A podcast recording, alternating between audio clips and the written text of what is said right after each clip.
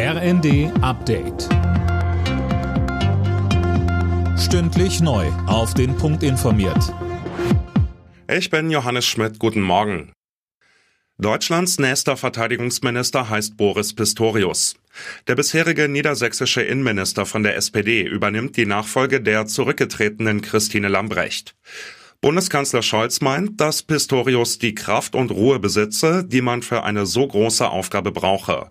Und der künftige Minister selbst sagt, das Verteidigungsministerium ist schon in zivilen, in Friedenszeiten eine große Herausforderung und in Zeiten, in denen man als Bundesrepublik Deutschland an einem Krieg beteiligt ist, indirekt noch einmal besonders. Und von daher bin ich mir der Verantwortung und der großen Bedeutung dieser Aufgabe natürlich sehr bewusst und bin umso dankbarer, dass sie mir zugetraut wird und werde mich vom ersten Tag an mit 150 Prozent in diese Aufgabe reinstürzen. CDU-Chef Merz findet den Vorschlag der Ampelparteien für ein neues Wahlrecht inakzeptabel. Wer seinen Wahlkreis gewinnt, müsse auch in den Bundestag einziehen, so Merz. Die Union will deshalb erneut einen eigenen Vorschlag in den Bundestag einbringen.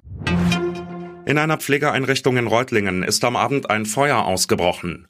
Ersten Angaben zufolge kamen dabei drei Menschen ums Leben, weitere wurden verletzt.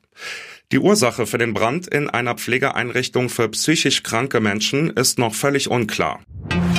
Die deutsche Handballnationalmannschaft hat auch ihr letztes WM-Vorrundenspiel gewonnen. 37 zu 21 hieß es am Ende gegen Algerien. In der Hauptrunde trifft das Team von Trainer Gislason auf Norwegen, die Niederlande und Argentinien.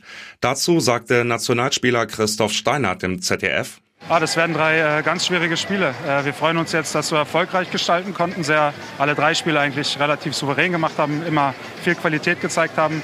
Das gibt viel Schwung für diese drei schweren Spiele. Alle Nachrichten auf rnd.de